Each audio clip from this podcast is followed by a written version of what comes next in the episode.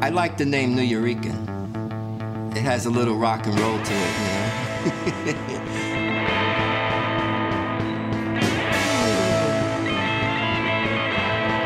and we all had that in common that we all came from the streets of New York. So we knew basketball so well. We knew each other so well. You know, we connected and it showed when we played. And there was a lot of pride on that team. Pero yo creo que los New York trajeron eh, juego espectacular. Me imagino que eran bien poquitos los que donkeaban y de momento pues ya el juego se estaba jugando por encima del aro. Se convirtieron de pronto en nuestros embajadores, los principales eh, figuras nuestras internacionales, se convirtieron en héroes y en casi extraterrestres. Nunca ellos sacaban a colación de que ellos eran New ¿me entiendes? Ellos se sentían bien puertorriqueños.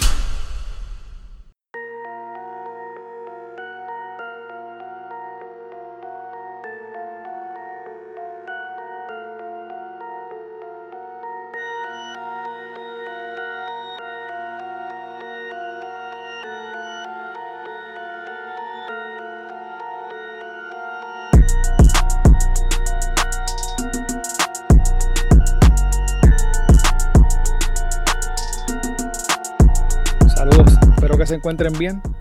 Puerto Rico, a pesar de ser una diminuta isla en el Caribe, es uno de los países que más deportistas de alto rendimiento produce per cápita. En prácticamente todos los deportes hemos tenido figuras que nos han representado con mucho orgullo ante el mundo.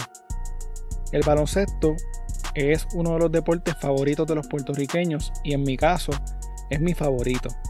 En los últimos años hemos tenido figuras muy importantes en el baloncesto como lo son José Juan Barea o Carlos Arroyo. Sin embargo, poca gente recuerda el gran equipo nacional que tuvimos a final de los años 70 cuando un grupo de New Yorkers se unió a los talentos locales para cambiar el rumbo del baloncesto de la isla para siempre.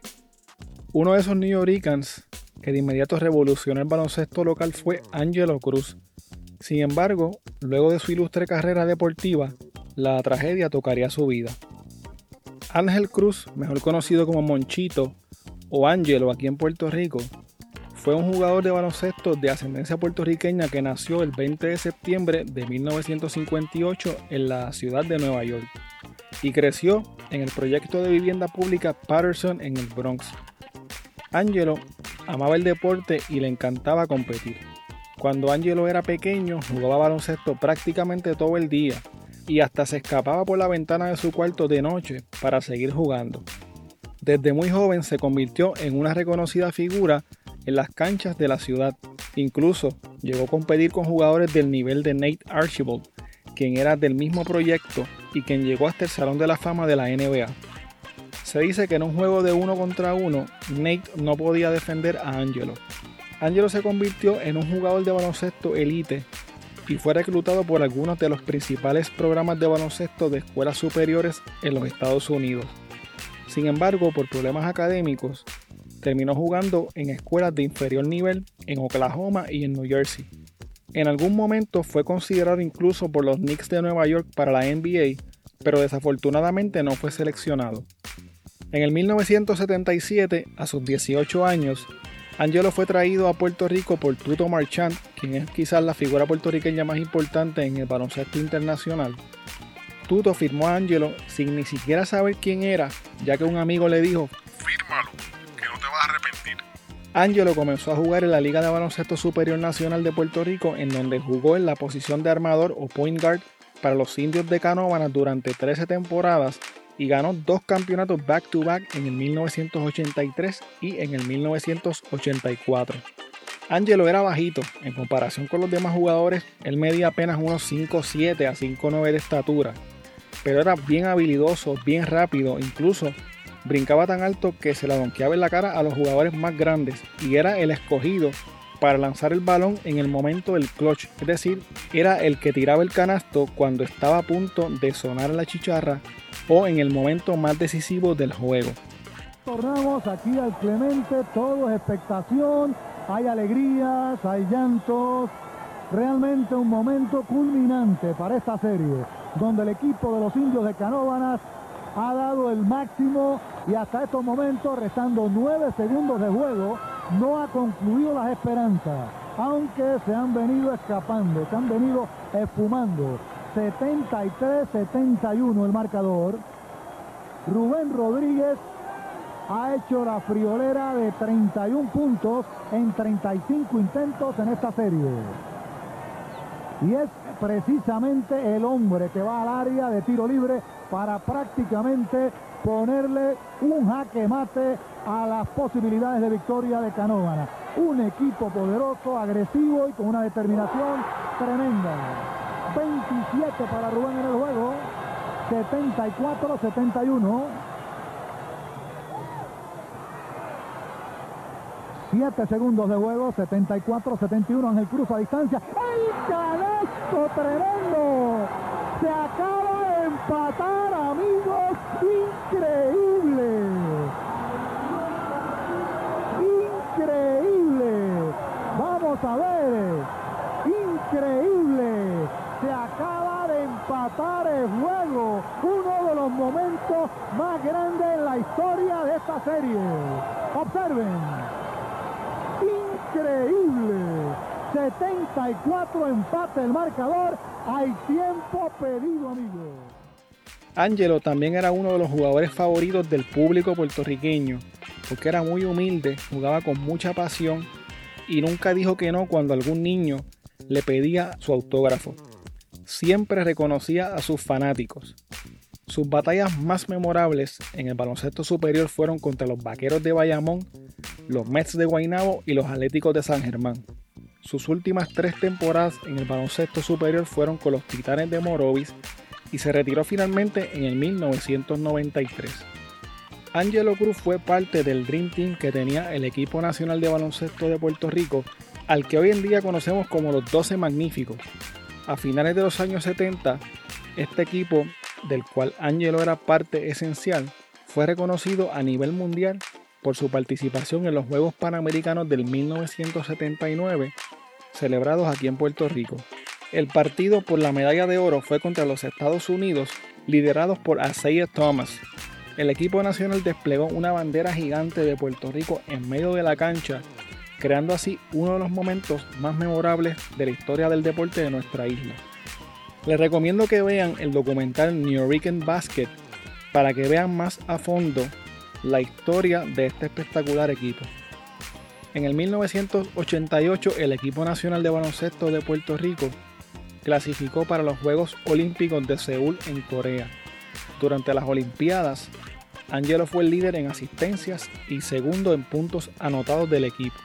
Muchos de nosotros recordamos el gesto de Carlos Arroyo cuando mostró su camiseta con el nombre de Puerto Rico al derrotar al Dream Team de los Estados Unidos pero quizás no muchos recuerdan el canasto que encestó Angelo Cruz para darle la victoria a Puerto Rico contra Yugoslavia, quien estaba invicto hasta ese momento y contaba con jugadores como Drazen Petrovic y Vladi Divac, quien también se encuentran hoy en día en el Salón de la Fama del baloncesto.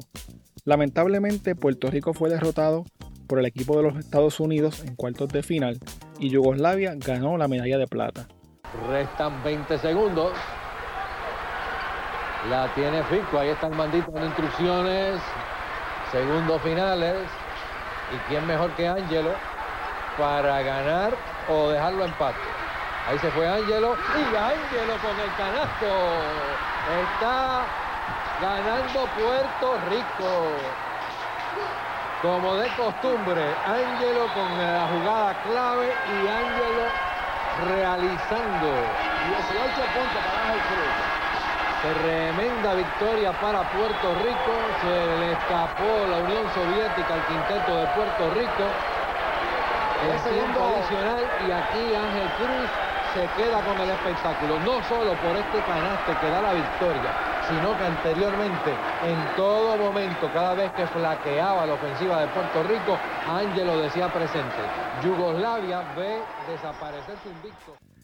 La última participación de Angelo Cruz en torneos internacionales con la selección de Puerto Rico fue en el Mundial de la FIBA en el 1990, realizado en Buenos Aires, Argentina. Puerto Rico logró la cuarta posición en ese importante torneo. En el 1993, Angelo Cruz se retiró del baloncesto y un tiempo después regresó al barrio en el Bronx. Allí trabajó un tiempo en el estadio de los Yankees, aunque no pude conseguir específicamente qué tipo de función realizaba. Se dice que también estuvo viviendo algún tiempo en Massachusetts. Angelo, al igual que muchos otros atletas locales, lamentablemente fue víctima de la adicción a las drogas. Algunos de sus amigos, colegas y familiares le extendieron la mano para tratar de sacarlo del vicio. Incluso llegó a ser internado en una clínica de rehabilitación en un momento dado. En el 1997, Angelo Cruz regresó a Puerto Rico a visitar a su familia. Se cree que además iba a trabajar o tenía alguna oferta para trabajar como entrenador o en algún otro rol relacionado al baloncesto local. En mayo del 1998, mientras visitaba a su familia en Puerto Rico en el sector Santa Rita de Atorrey, Angelo habló con su hijo Alvin Cruz, quien hoy en día es un veterano jugador del baloncesto superior nacional. Ese día, según cuenta Alvin en una entrevista con el periódico El Nuevo Día, su padre le pidió que no firmara con los capitanes de Arecibo sino que firmara con los vaqueros de Bayamón. Alvin hizo lo que su padre le pidió y firmó con los vaqueros. Unas dos semanas después, Alvin llegó un día de una práctica en la que se había doblado el tobillo y se dio cuenta de que en su casa no había hielo. Ese primero de mayo de 1998, su padre Angelo Cruz salió supuestamente a buscarle hielo, pero nunca más regresó. Angelo no se llevó nada consigo, ni su ropa, ni sus identificaciones. Dejó todo atrás y se cree que se marchó a Nueva York. Lo último que supo su familia de Angelo fue el día que una persona que lo conocía les trajo su pasaporte y un diario que él guardaba.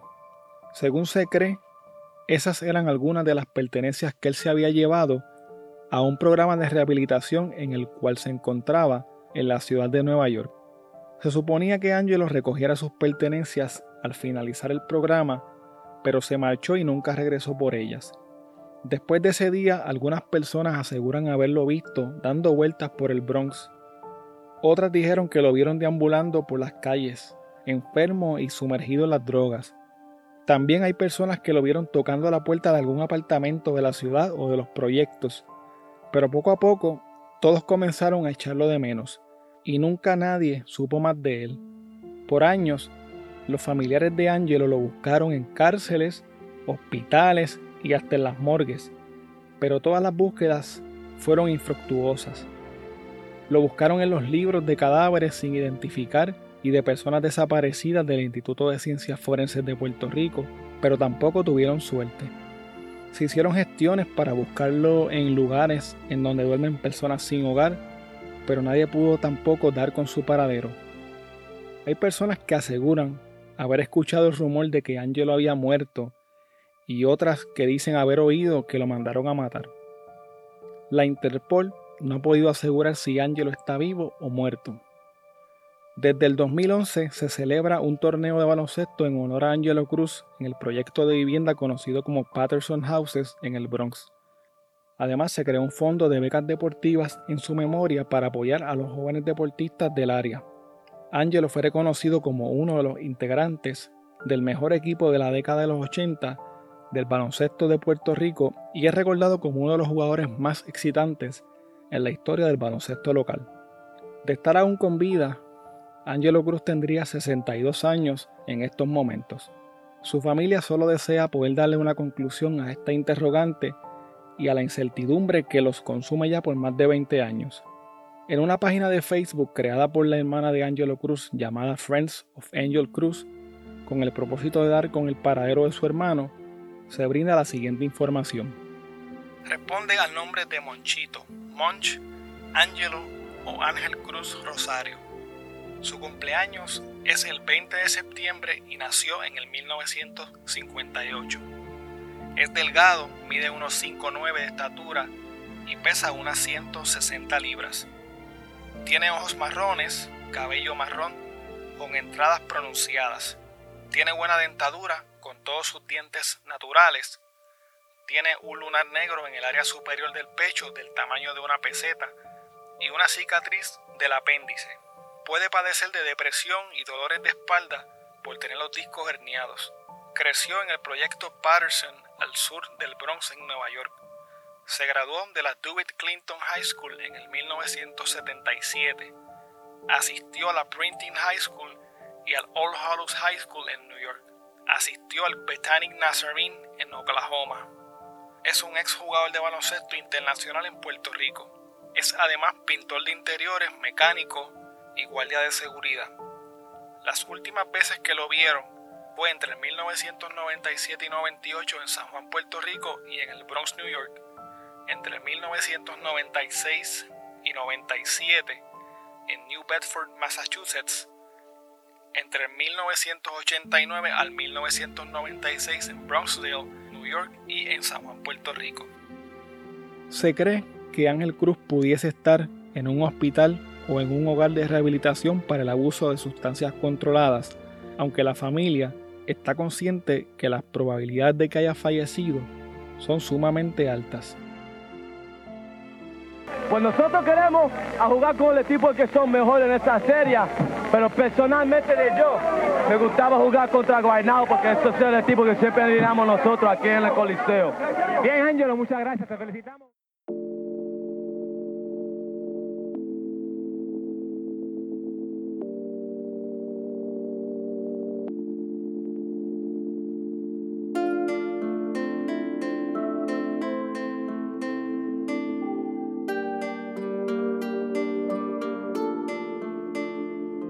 Bueno, hasta aquí el episodio de hoy. Recuerda que puedes contactarnos a través de crimepodpr.com. Síguenos en Facebook, Instagram y Twitter como CrimePodPR, en donde estaremos subiendo contenido relacionado a los temas con los que vamos a estar trabajando y sobre noticias de casos criminales principalmente. Recuerda también suscribirte a este podcast en tu aplicación favorita para podcast y compartirlo con las personas que conoces. También puedes apoyarnos a través de patreon.com diagonal crimepodpr en donde vas a tener acceso al contenido que utilizamos para poder hacer las investigaciones, como por ejemplo documentos, enlaces, fotos adicionales a las que subimos a las redes, videos, análisis de los casos, entre otras cosas que vamos a estar añadiendo poco a poco. Muchas gracias y hasta la próxima semana.